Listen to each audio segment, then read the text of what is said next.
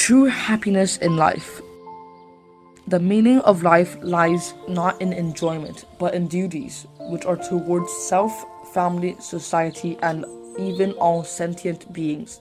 Buddhism believes that everyone is in close connection with nature and world. Such connection is highly profound and abundant as all sentient beings are interdependent with each other as well as with the environment. Thus, the meaning of life rests with our duties towards all beings. Learn to enjoy the things we ought to do. Taking on duties is what gives life its significance, not a burden. Take joy in doing things that are of help to others, as what you do is valuable. He who overemphasizes his own happiness often loses happiness as he feels the world is against him. Whether we have a happy life depends on how we regard it.